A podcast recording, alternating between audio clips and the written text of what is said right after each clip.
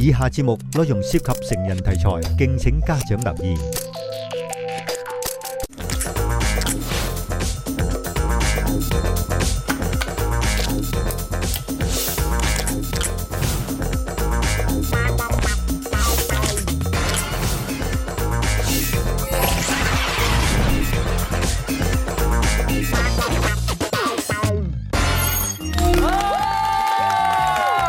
歡迎收睇代溝關注組，我係七十後嘅代表，我係歐永權。我係八十後嘅代表張秀文，咁當然啦，亦都有每集啊，我哋肩負起將呢一個代溝指數收窄嘅兩個群組嘉賓啦，分別有長輩群組，我哋有丁爺、肥媽同埋心姐嘅。歡迎三位。另外咧，我哋後輩群組咧就有徐文浩、蔡嘉欣、江嘉敏、尤嘉欣同埋林靜峰，歡迎。真係拜託兩邊群組嘅嘉賓，因為咧希望咧成集嘅互動啊討論之後，我哋將呢個代溝指數係縮窄嘅。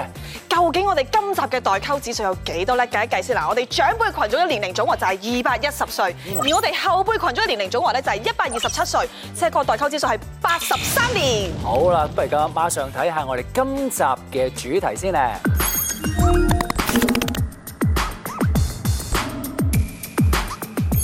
冇錯，今集咧要關注嘅題目咧就係外遇老是常出現。喂，但係其實有咩好關注啊？即係咩年代外遇都唔啱噶啦嘛。嗱，但係又唔可以咁樣講喎，因為咧其實唔同年代咧，我哋嘅成長環境不一樣啦，社會嗰個開放程度不一樣啦，經濟條件啊、教育水平啊，所以咧喺唔同年代嘅人面對第三者嘅時候，佢嘅選擇都可能不一樣㗎。哦，咁不如睇下有冇代溝先啦。好啊問下兩邊群組嘅嘉賓啊，如果你嘅另一半有外遇出軌嘅話，你哋係選擇忍定係唔忍先？嗱，忍就剔，唔忍就交叉。嗯。OK，長輩群組，鼎爺、肥媽同埋心姐全部都係選擇唔忍嘅。嗯。好啦，後生仔呢邊忍忍，喂，張 嘉敏呢個一剔一點又交叉，即係咩嚟嘅其實？咁唔忍係 touch wood，好彩我未結婚，嗯然後誒、呃我之前嘅兩段關係點解會分開，都係因為男朋友出軌咯，係啦，咁就因為哦你自己做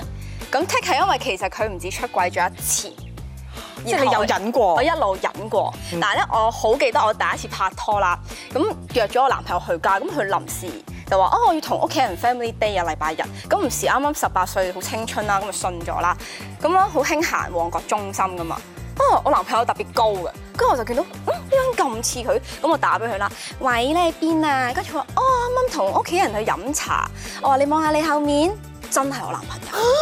然後佢隔離嗰個女仔係我個好朋友，咁我就喺度呃自己啦，應該係好朋友行街啫。咁去到後尾點解我開始有啲刺喺心裏面咧？就係、我好記得就係喺我個生日啦。咁跟住之後去食完蛋糕、食完飯之後咧，佢無端帶咗我去一個商場裏面喎。我啊嗰陣時呢個商場做咩啊？咪買禮物啊！唉，好膚淺啊我。咁跟住之後原來唔係咯，佢帶咗我去一個餐廳嘅後門，然後揾個女仔。跟住我老遠見到佢去後門度同嗰個女仔咁樣咯。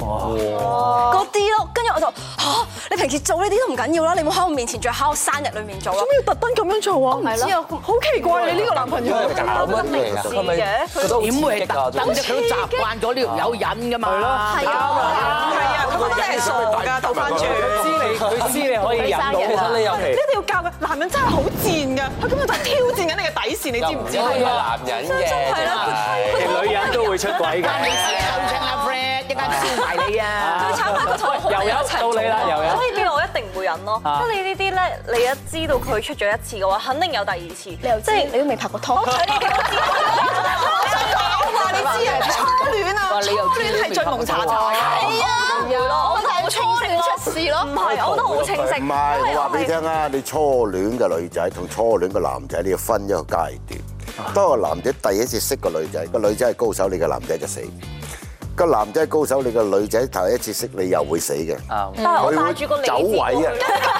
根據鼎爺嘅理論咧，你越遲開始拍拖咧，你就越容易舐嘢，嚇，因為你遇到高手嘅機會率越危高。險唔啊！係，我覺得係越越安全喎。梗係唔因係啦啊為我梗係唔係啦因為我已經睇咗好多身邊嘅人去佢哋嘅案例啦。我覺得其實呢啲出軌嘅嘢咧，係你有一次就有第二次啦。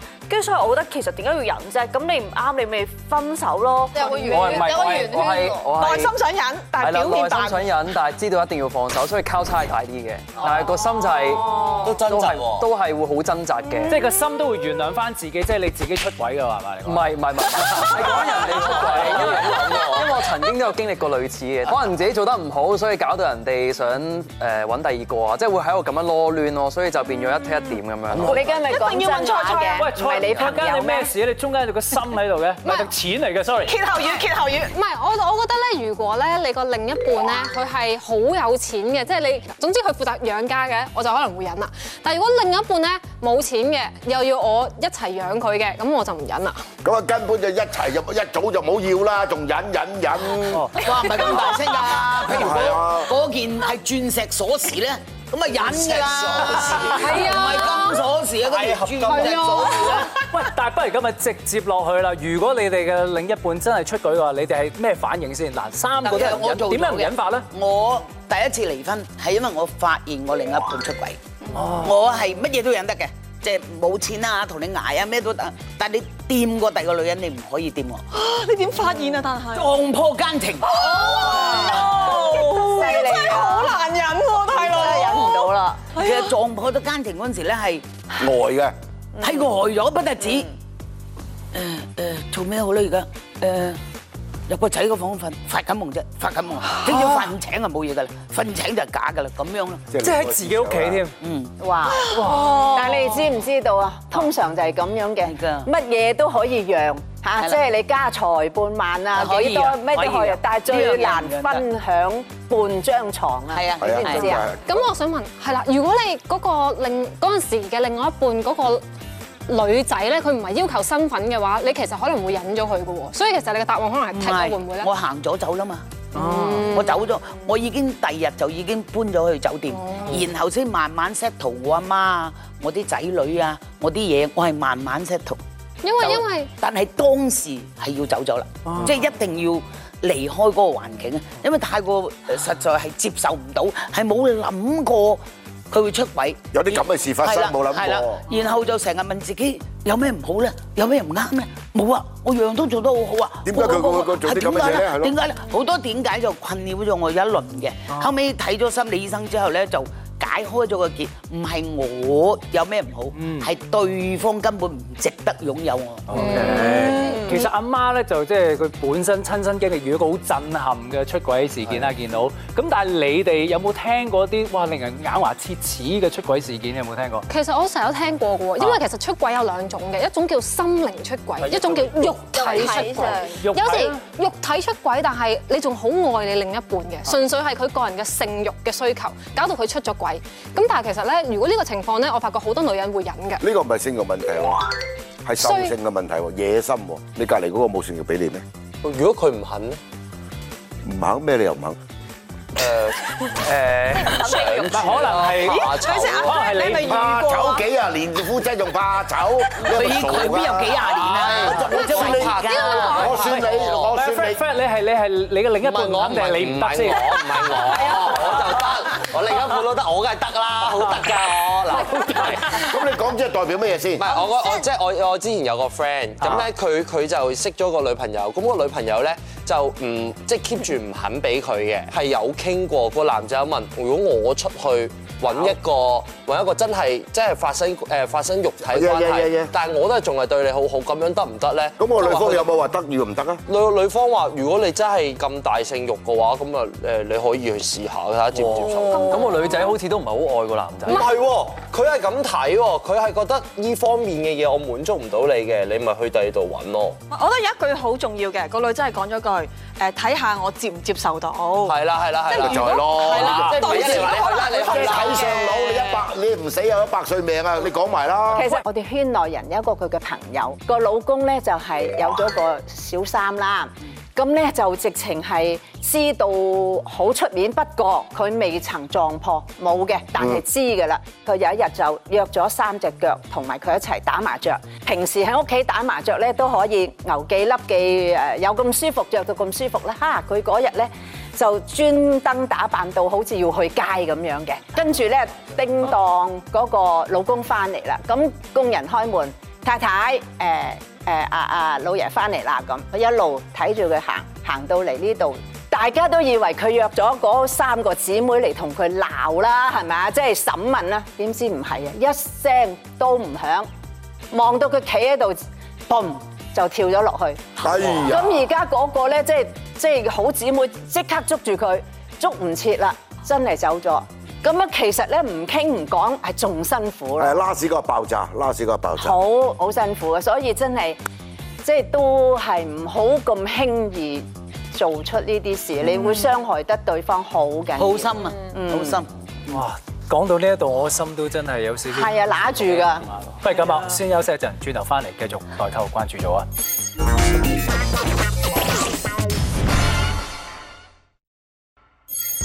嗱，其實咧對伴侶不忠咧，自古以嚟都經常出現嘅倫理問題啊，但係唔同年代對於呢個行為咧都有唔同方法去表達嘅喎。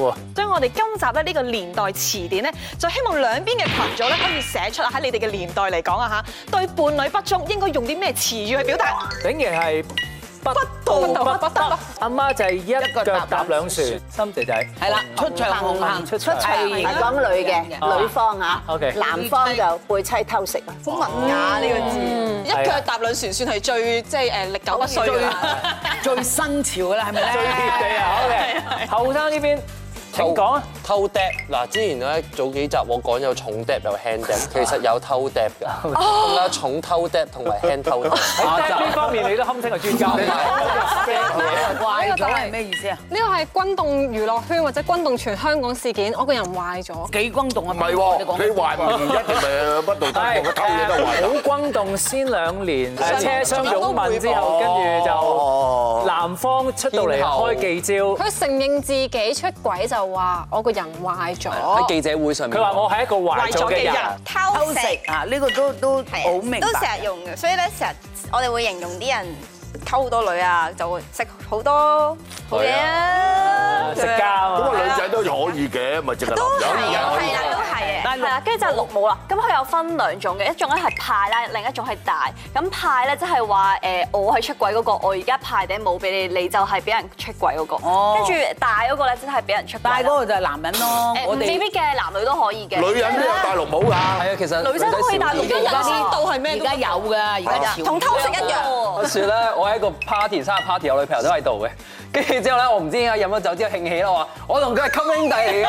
我嗰陣時未知咩叫襟兄弟。嗱，嚟喂喂，跟住嗱就你好尷尬你你聽我講正式嘅襟兄弟咧，肥媽家姐，佢係妹，佢嫁個男人，我做肥媽，我佢個丈夫同我叫襟兄弟，呢個正常嘅襟兄弟。而家啲襟兄弟同咧，你哋而家講嗰種而家啲襟兄弟咧就大家都試過晒㗎啦。係啦，係，即係你分清楚大家講。都有份。咪大家都坐過嗰隻船啦，坐埋同一 隻船啦。江江嘉文，你好似係想講。你呢個咁嘅蠢蠢地呢啲形象咧，好多人同你講心事嘅應該。咁我哋哦乜都唔傾就係聽你講啊咁講嘢我睇到先啦。咁我有一日就喺尖沙咀行街啦，咁一開 lift 門咧，我就見到一個我哋公司嘅男同事。咁啊，隔離有個女仔翹住咗佢啦。咁跟住之後咧就挨住咗咁。咁我本身諗住嗌佢，啊跟住見到嗯個男仔即刻，我就啊意會到唔好嗌佢。但係嗰個女仔係人哋個老婆嚟嘅咯。係啊，即係出咗心，即係個男 artist 個女翹住嗰個女仔係人妻人妻嚟人妻嘅，上咗新聞嘅。好彩我冇嗌佢就好尷尬。咁你自己我咧，你唔好以為咁下個仔可以走得啦。肥媽好犀利㗎，咁我對上一個男朋友咧就即係佢偷食對象有 model 啊、KOL 啊，咁甚至有 artist 添嘅。咁有一個 artist 咧，其實誒我都識嘅，食過飯嘅。跟住之後後尾先知係，即係到分手嗰刻，我先知原來佢哋係有過嘢咁樣咯。即係屋企張床係污糟嘅咯，我覺得。點解我會發覺咧？就係、因為我每一次翻工，我打電話俾我男朋友嘅時候咧，我都喺隔離聽到佢把聲。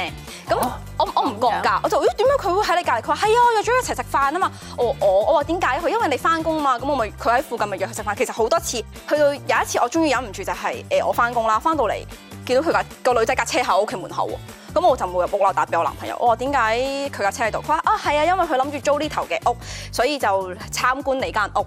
你想參觀西貢嘅屋，定係想參觀我間屋做女主人啊？即係其實個女仔一直知你哋拍緊拖即嘅，係而家咁講，佢知你都有㗎少少後知後覺喎。所以我咪話我啱啱點解一剔一點就係因為我會忍咯，我就係覺得你終有一塔，你終有一日你會浪子回頭同我講，嘉敏對唔多謝愛你，我都係愛你啊！我做所錯有啦女人都係咁多㗎，錯啦係啊嫁一個男人之前咧，有啲人話佢呢樣唔好㗎嘛，係啊唔會㗎，得㗎啦，我嫁咗佢咧，佢為我而改變。我會我會教到對唔佢住嘅。通常都係女人為咗對方而改變嘅。最嬲係我打電話俾佢媽咪啦，我我我我見到你個仔同啊邊個邊個即係咩喎咁樣，係咪你睇錯咋？我話唔係啊，有晒相同有晒片咁樣㗎。啊包庇。跟住佢就，哇！我諗起我都嬲。跟住 Auntie 同我講，係咪你滿足唔到佢啊？我話 Auntie，我話你女人嚟㗎，點解你可以咁樣講嘢？佢話如果你滿足到佢，佢唔會出去揾第二個咯。咁咪即係唔得 啦。咁你要明白啊嘛，嗰係佢阿媽嚟噶嘛，佢點會話佢個仔唔啱啫？你打俾你阿媽啦 嘛，咩叫你阿媽？咩咁我想叫佢覺得阿媽你，你啫？覺得一個男人咧係識得翻屋企重要，定係唔好帶另一個翻屋企咧？所以咪其咁兩個都唔我而家拍拖咧，我都有同啲男朋友講，我同個男朋友講。你你都要避嫌啊！你同一個定係同一班男朋友？你唔好理佢啦。清楚啦，喂，而家我哋傾唔係講幾多個兵啊？我話嗱，我係真係唔接受人哋偷食嘅，即係冇人會接受到啦，當然。但係我話，如果你真係忍唔住你要偷食，你要行遠啲，你唔好食我身邊我識嘅人，你唔好俾我發現到，同埋你要你要用個腦去講大話呃我咯，即係證明。因為點解我會咁樣講就係因為佢起碼都用啲心思同時間去呃你啊嘛，好過係啊我偷食啊點啊。或者寧願唔知咯係喎但係我男仔聽到咁講咧，我會覺得你係俾機係會俾係啊我。係啊係啊係啊！你而家男朋友咧睇到呢一集出街，咦？江嘉敏原正啊來容忍到個另一半偷唔食係唔係唔係，用腦啊！呢哇！個用腦啊！佢應該磨拳擦掌啊！我相信你唔係咁嘅人嚟嘅嚇。嗱，唔係佢而家講到你呃我啦，係啊唔呃我啦。你得我信，得得我信。偷食係有徵兆嘅，係即係你如果你另一半咧有啲咁嘅嘗試或者咁嘅念頭咧，你哋咧係會洞察到，所以跟住我嚟聽我睇啦。啲伴侶出軌徵兆 à. 啊！係啦，睇下第一個先啦，睇下有冇共鳴先啦。第一個係經常話自己加加班班，佢成日都話點點解嗰排我會知佢同個 artist 一齊咧？就係因為佢成日都話我夜晚要開會，我心諗下你做呢份工有咩會要開啊？跟住同埋我知佢公司喺邊噶嘛，哦咁我過嚟車你啦咁樣，唔使啊，誒自己又揸車，即係佢平時都會啊好啦，你過嚟車我啦，或者你買飯過嚟俾我食。佢突然之間有一排話唔使啦，我食咗啦，同埋我要開會咁樣。估唔到經常加班會聽到啊江嘉敏爆咁多嘢啫，我好期待開埋第二個先啦。快啲再爆再爆！忽然貪係啊，又嚟咯佢以前唔做，佢以前係完全唔做 gym 㗎，佢以前係好瘦咁樣㗎，突然之間有肌肉喎，跟住點解會有知啦？我我揸佢咯，佢話咦哇硬咗咁多嘅，住唔俾毒氣，我特登記住啊！咪先，你剛才咁講啦，如果唔睇畫面，哇！真係嚇死人！我揸佢，哇！你牙膏咁多嘅，你講明啦，你揸佢邊 Dạ. 度？究竟係做 gym 定係練咗啲咩功咧？ 어,我揸手臂，係啦。係，我男朋友都係咁話㗎，因為咧，我同我同佢一齊之後咧，佢就完全唔做運動，自暴自棄啦。但係佢我未同佢一齊之前咧，有時咧會 po 喺相啊，啊做 gym 啊做運動，我就問佢誒點解你唔做啊嘅？跟住佢話係啲單身嘅人先會做 gym 嘅咋，因為要揾女朋友啊嘛，唔管理好自己點揾咧？跟住一齊咗之後係零咯。第三先啦，親密行為減少，即係少行埋咗啊。嗯，有冇？係我哋長輩一定㗎啦，佢邊有咁多精力啫？同埋啊同埋其實我覺交得。完呢邊功課又交嗰邊功課咩同？埋我覺得咧，唔止親密行為減少咗，直情連相處咧都冇咁 close 添啊唔係我覺係得啊最主要、最明顯係緊張少啊咗，即係例如誒，可能我同我同你啱啱一開頭一齊啊，可能你整親手指我都好擔心啊，又話去醫院去食我，但係 BB 一有咧一有一有開始有有問題咧就會小心整親啊，斷咗隻手都唔關你事就要黐塊膠布咯。我聽聞即係男仔出咗去偷食之後，如果佢對個女仔有內疚感，咁佢翻到嚟應該係緊張啲嘅喎。 exactly 有啲女仔係話，如果我另一半突然間對我好咗咧，咁亦都係一個危險。哦，係啊，係啊。係。所以咧，有陣時咧，有啲人無端端買禮物俾個老婆，個老婆話做錯咗咩啊？哦講啊！斷咁線樣叫你嘅打佢花都唔肯無嘅事獻殷勤，一定有幾非奸即玩盜。第四個係咩咧？哦手機不離身。我覺得出軌嘅徵兆一定係手機嘅嚟自。譬如你嗰排覺得 sense 到佢有前面嗰啲行為，咁你突然之間可能攞佢部手機，你 feel 到咧佢係唔想俾你。突然之間有啲 message 彈出嚟嗰陣，就話不如撳入去睇下，因為嗰句説話好似好有嘢咁。即係當我話想撳入去嘅時候，佢話唔使啦，都係啲 friend 講埋啲咁嘅説話啫，唔使撳入去啦。其實嗰下就已經好有嘢啦。即係我覺得人同人之間咧，冇你個信心啊你平時做得好，你做得足，令到對方有安全感，其實唔需要做呢啲唔咯。係㗎，好似有魔力㗎，即係當你同個男朋友一齊，個男朋友有沖涼個電話喺度咧，你會望咁明睇唔睇我咧？係，即係你會諗㗎嘛，即係睇咪？即係阿 Fred 你自己對自己冇信心啦，我就對自己麻麻地有信心嘅。好，停一停停一停先啦。嗱，我相信呢一 part 遊友應該冇乜嘢發表，因為你係 A 零嚟㗎嘛。但係我覺得你係獲益良多啦。好啦，我希望你誒嘅首次嘅拍拖係一個好美滿，應該佢已經唔敢再拍拖啦，聽我唔唔係聽啊，我而啊家已經跳歷到有好多個後果咯，出現咯可以唔使。後果嘅。休息一陣，你慢慢諗諗先。轉頭翻嚟繼續有代溝關注組。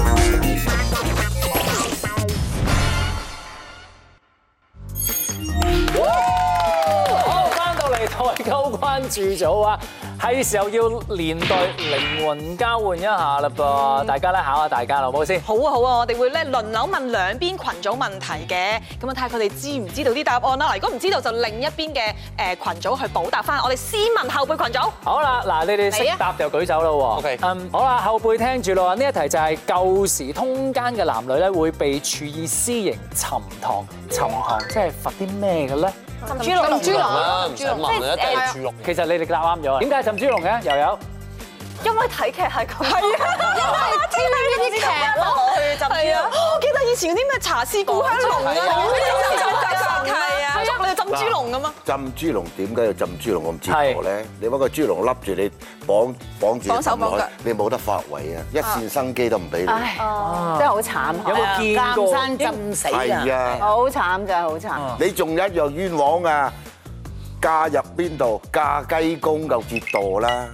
嫁雞隨雞嘛，即係其實個老公係死咗嘅，啊即係佢又要揾儲佢只返啊生雞嚟代表個係啊死係者啊，你嫁只雞。加只雞之後，咁只雞點處置咧？只雞冇嚟食養到隻雞死為 à. 止啦。賣養到死為止。 뭐,做標榜。咁如果隻雞死咗，個老婆使唔使都俾人殺埋㗎？唔係，個老婆就攞翻去拜堂服侍啫服侍做工人個冇嘢啦係啦，服侍個家公啊，服侍個家婆到死咯。係係守生寡呢件事，係啦好慘 아,啊，嘅。通常最尾就會攞貞節牌坊。冇咁錯，你哋而家應該話好彩，我哋而家生喺呢個時代，唔好哎呀，我早知 就早啲出世啦，係而嘛？家好容易俾人誤會去浸豬籠喎。如果係咁樣嘅話，啊點一死九而個家都啲知豬籠邊度夠你哋浸啊？好啦，我哋係想問下長輩群組啦。嗯，嗱呢個都其實我覺得幾容易嘅，十個男人九個滾，下一句。十個男人九個滾，易嘅呢呢個好易。九個滾，嗱，我俾啲俾啲貼士你一下諗唔起啊啊！啊貼士貼士，仲有一個乜嘢咧？仲有一個特誒準備滾，其實有啲似，有啲似，好似幾好啊！十個男人九個滾，仲有一個準備滾。唔係我我就以為十個男人九個滾，仲有一個唔係人咯。嗱，佢呢句説話係要意味住個個男人都滾㗎啦。仲有一個喺度諗，係。Dạ. 十個男人九個滾，仲有仲一有一個個喺度諗，即係九個半都去係唔去啦，咧？去制唔制咧？係仲啊有。得諗啊！係啊，咁而家引引申咧，十個男人九個滾，仲有一個喺度唞緊噶嘛， 一滾完㗎呢經。 最後啦，問翻你哋歇後語啊，石拉米係咩意思？石有冇得揀㗎？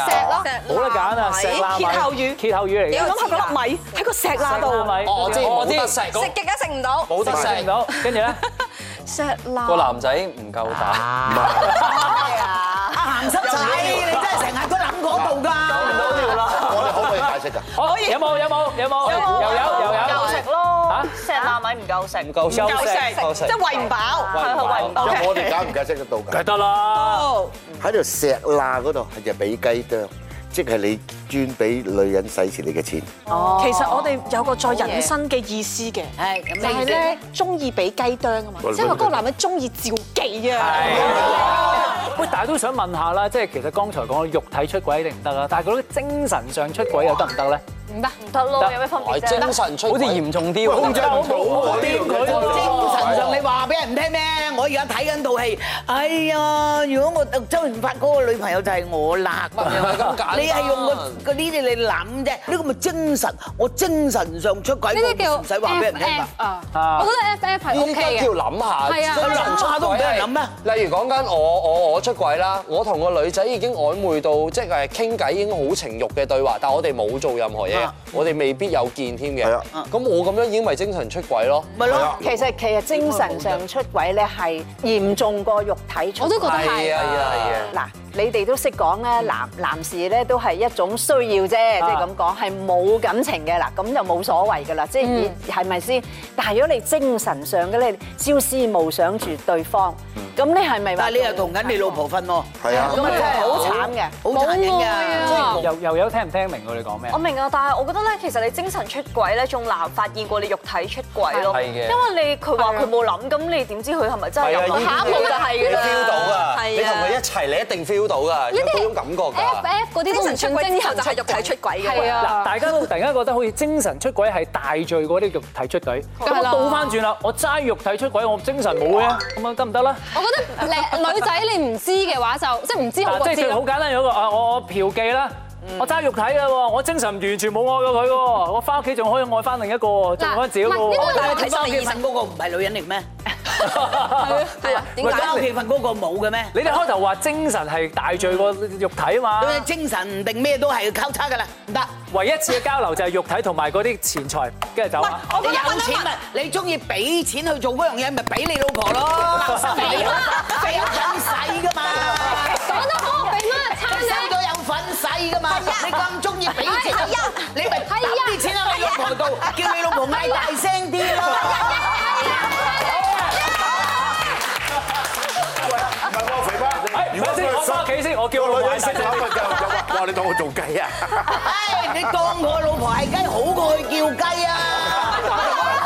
肥媽個心姐一定係唔接受啦。咁頂爺，你又覺得肉體出軌點先？哇！你有冇叫過啊？等先，頂爺，你有冇叫過啊？冇。好誠懇，雙眼發光。佢手炯炯有神啊！係啊喂，大哥，喂呢邊突然間真係完全冇代溝啊！過嚟問下佢。喂，冇有冇叫過雞？冇啊！你唔好同我講。要啊！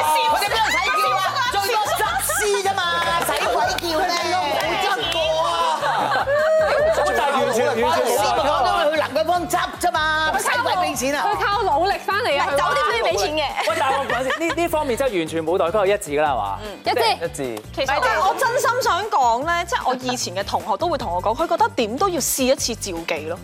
你單身可以咯。有十八歲一定要叫一 Dạ, 次啊佢呢啲係唔係唔係？佢呢啲係心理啫。人哋聽人講，哇叫雞好喎，咩？佢鬥爭啊，喺度鬥自己鬥爭。哦，係咪即係話咁我大個仔啦？如果同唔係唔係唔係，要經歷過。係咯我。想知係乜嘢一回事。係啦，就係佢死都係一次咋，你唔去死。係咧，我俾翻啲佢一女定士成為係咪三所以經歷啦？死都一次啫嘛，死佢啦！ 我覺得如果你單身嘅話，你你你唔傷害到人哋嘅話，我都冇權去 judge 你。但係如果你有另外一半又做埋啲嘢，就唔啱即係啦。你講單身佢而家秀文講嘅意思咧，喺男人方面咧，即係話你一世人，你你而家你七啊五歲人，你未夠雞，你咪點我係咪咁？你係咪聽日去叫啊？我唔要。唔係頂爺，我幫你啊！佢咁問因為你，佢哋係心理阿嘅媽，聽日問題。太遲啦，我收想工問先你講。啊！你望住我啊係！係我想問你，你有冇去叫過梗係雞？冇啦，講多次。梗係冇啦。因為如果再傾啊啦，我驚誒兩集都傾唔完啦。係啊有嘅時候睇翻我哋啊呢個代溝指數有冇收窄嘅？咁咧我哋咧係比分嘅。哦，哇竟然係減六，肥媽減五，心姐減五。哇，呢邊好多啊！係啊，呢邊已經減咗十七啦。喂，睇下呢邊，哇，加十加十加九加八加八，哇，最細係八，最多係十喎。呢邊就成熟咗四十五，即係換言之，我哋一開頭嘅代溝指數係八十三年，而家就係二十一年。哇勁喎！好啦，簡單一句 round up 先啊，你覺得係後生啲咩咧？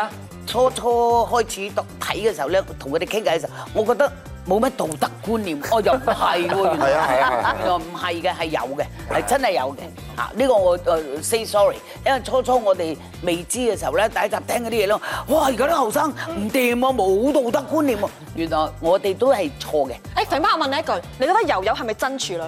呢個係啊，呢個完全冇嘢分享啊！喂，先點樣驗 咧？點樣驗咧？你你識唔識 啊？公沙明，有係咪可以做識唔識啊？點樣驗唔係你想驗啊？肥媽公沙啦、燈芯啦、雞毛啦、大把地方，嗱，放咗工同你去驗啦。喂點啊？你要我話佢係咪處女，我點知咧？放咗工咪帶佢去驗咯。好啦，呢一邊有冇咩簡單一句講？最大唔同嘅係社會環境問題，環境嗰個思想去加壓去咗每一個人度咯。我哋就開放啲咯，但係其實我發現個根底裏嘅都係想有個人一生一世愛自己嘅。阿 Fred 好有一哎，句又加分，加分，加十分呢次。所以咧，就算唔同年代、唔同教育咧，我覺得其實你哋大家個道德觀都係好接近㗎。我哋下集繼續代溝關注組。公家問係咪唔知咩叫五姑娘啊？我哋而家知啦。心為媒就手為妻啊嘛，母女教女家。手為妻，哎呀，你哋讀咩書㗎？死蠢！即係理論上，咁啊，阿嫂你好，阿嫂，阿嫂，阿嫂你好。